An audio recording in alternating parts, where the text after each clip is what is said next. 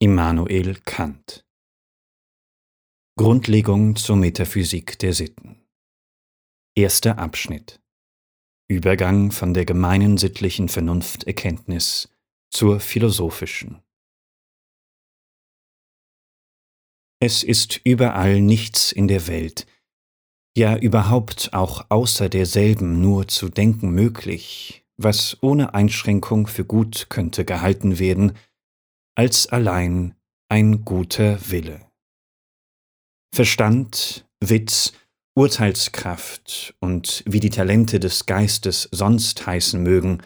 oder Mut, Entschlossenheit, Beharrlichkeit im Vorsatze als Eigenschaften des Temperaments, sind ohne Zweifel in mancher Absicht gut und wünschenswert, aber sie können auch äußerst böse und schädlich werden, wenn der Wille, der von diesen Naturgaben Gebrauch machen soll und dessen eigentümlicher Beschaffenheit darum Charakter heißt, nicht gut ist. Mit den Glücksgaben ist es ebenso bewandt. Macht, Reichtum, Ehre, selbst Gesundheit und das ganze Wohlbefinden und Zufriedenheit mit seinem Zustande unter dem Namen der Glückseligkeit machen Mut und hierdurch öfters auch Übermut, wo nicht ein guter Wille da ist, der den Einfluss derselben aufs Gemüt und hiermit auch das ganze Prinzip zu handeln berichtige und allgemein zweckmäßig mache. Ohne zu erwähnen, dass ein vernünftiger, unparteiischer Zuschauer sogar am Anblicke eines ununterbrochenen Wohlergehens eines Wesens, das kein Zug eines reinen und guten Willens ziert, nimmermehr ein Wohlgefallen haben kann, und so der gute Wille die unerlassliche Bedingung selbst der Würdigkeit, glücklich zu sein, auszumachen scheint. Einige Eigenschaften sind sogar diesem guten Willen selbst beförderlich und können sein Werk sehr erleichtern, haben aber dem ungeachtet keinen inneren, unbedingten Wert, sondern setzen immer noch einen guten Willen voraus, der die Hochschätzung, die man übrigens mit Recht für sie trägt, einschränkt und es nicht erlaubt, sie für schlechthin gut zu halten. Mäßigung in Affekten und Leidenschaften, Selbstbeherrschung und nüchterne Überlegenheit sind nicht allein in vielerlei Absicht gut, sondern scheinen sogar einen Teil vom inneren Werte einer Person auszumachen. Allein es fehlt viel daran, um sie ohne Einschränkung für gut zu erklären, so unbedingt sie auch von den Alten gepriesen worden. Denn ohne Grundsätze eines guten Willens können sie höchst böse werden, und das kalte Blut eines Bösewichts macht ihn nicht allein weit gefährlicher, sondern auch unmittelbar in unseren Augen noch verabscheuungswürdiger, als er ohne dieses dafür würde gehalten werden. Der gute Wille ist nicht durch das, was er bewirkt oder ausrichtet, nicht durch seine Tauglichkeit zur Erreichung irgendeines vorgesetzten Zweckes, sondern allein durch das Wollen, das heißt an sich gut und, für sich selbst betrachtet, ohne Vergleich weit höher zu schätzen als alles, was durch ihn zugunsten irgendeiner Neigung, ja, wenn man will, der Summe aller Neigungen nur immer zustande gebracht werden könnte. Wenn gleich durch eine besondere Ungunst des Schicksals oder durch kärgliche Ausstattung einer stiefmütterlichen Natur es diesem Willen gänzlich an Vermögen fehlte, seine Absicht durchzusetzen, wenn bei seiner größten Bestrebung dennoch nichts von ihm ausgerichtet würde und nur der gute Wille, freilich nicht etwa als ein bloßer Wunsch, sondern als die Aufbietung aller Mittel, soweit sie in unserer Gewalt sind, übrig bliebe, so würde er wie ein Juwel doch für sich selbst glänzen, als etwas, das seinen vollen Wert in sich selbst hat. Die Nützlichkeit oder Fruchtlosigkeit kann diesem Werte weder etwas zusetzen noch abnehmen. sie würde gleichsam nur die Einfassung sein, um ihn im gemeinen Verkehr besser handhaben zu können, oder die Aufmerksamkeit derer, die noch nicht genug Kenner sind, auf sich zu ziehen, nicht aber, um ihn kennen zu empfehlen und seinen Wert zu bestimmen.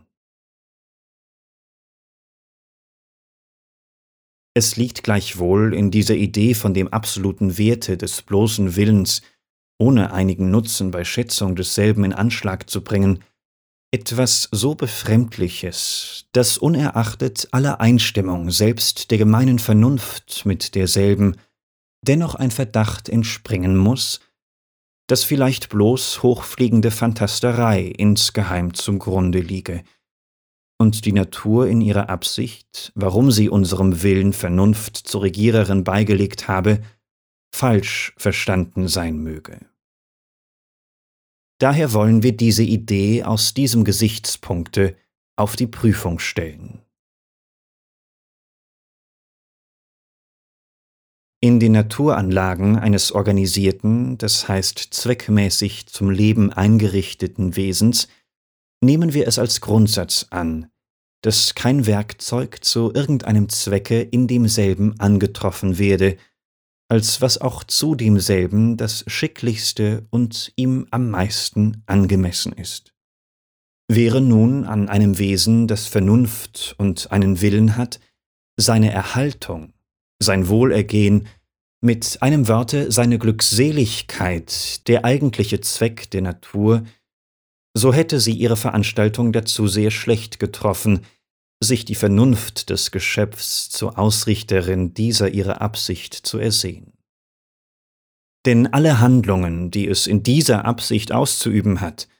und die ganze Regel seines Verhaltens würden ihm weit genauer durch Instinkt vorgezeichnet und jener Zweck weit sicherer dadurch haben erhalten werden können, als es jemals durch Vernunft geschehen kann. Und sollte diese ja obenein dem begünstigten Geschöpf erteilt worden sein,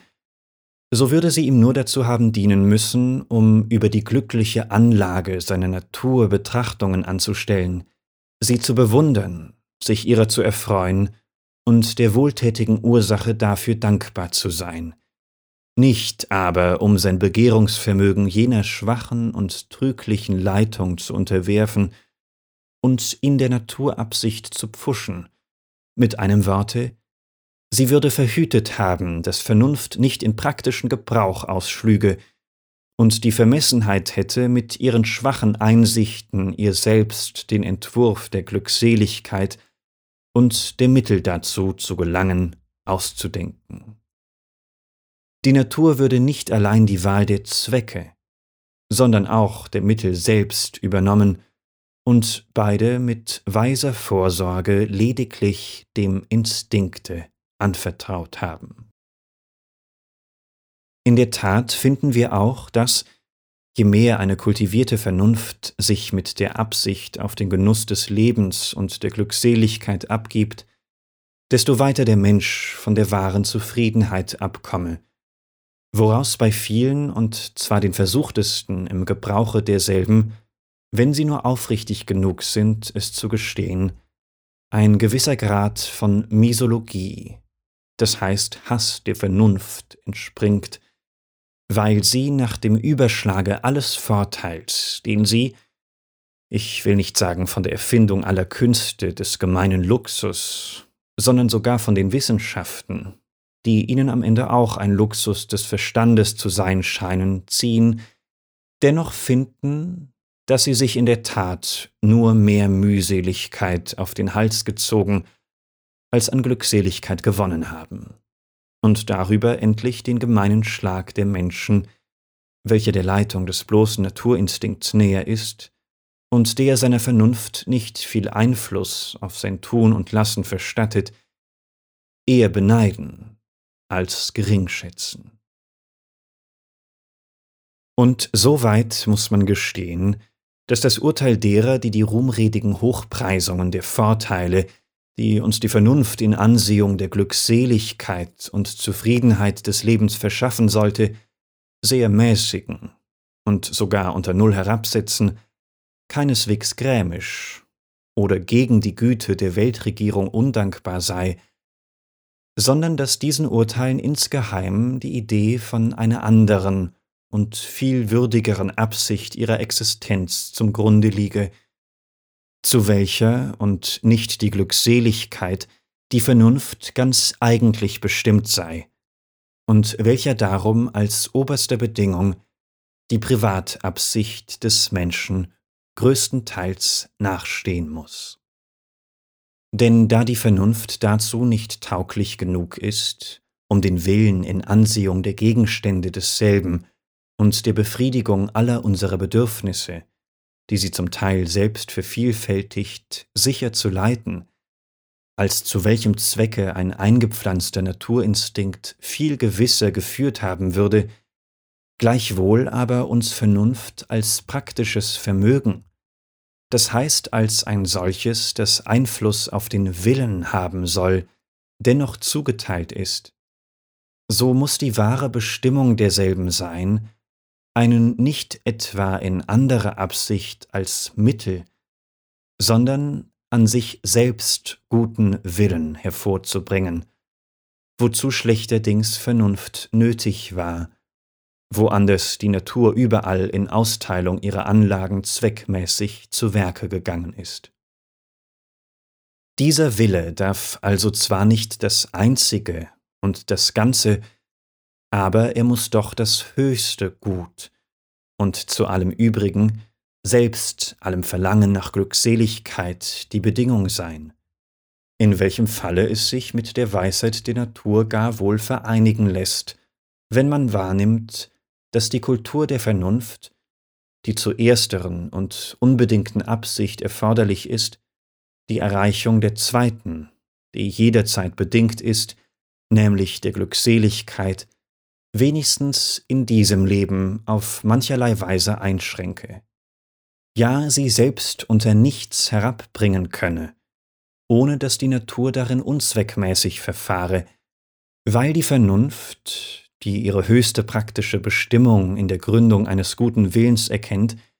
bei Erreichung dieser Absicht nur einer Zufriedenheit nach ihrer eigenen Art, nämlich aus der Erfüllung eines Zwecks, den wiederum nur Vernunft bestimmt, fähig ist sollte dieses auch mit manchem Abbruch, der den Zwecken der Neigung geschieht, verbunden sein. Um aber den Begriff eines an sich selbst hochzuschätzenden und ohne weitere Absicht guten Willens, so wie er schon dem natürlichen gesunden Verstande beiwohnt und nicht sowohl gelehrt als vielmehr nur aufgeklärt zu werden bedarf, diesen Begriff der in der Schätzung des ganzen Werts unserer Handlungen immer oben ansteht und die Bedingung alles übrigen ausmacht, zu entwickeln, wollen wir den Begriff der Pflicht vor uns nehmen, der den eines guten Willens, ob zwar unter gewissen subjektiven Einschränkungen und Hindernissen enthält, die aber doch, weit gefehlt, dass sie ihn verstecken und unkenntlich machen sollten, ihn vielmehr durch Abstechung heben und desto heller hervorscheinen lassen.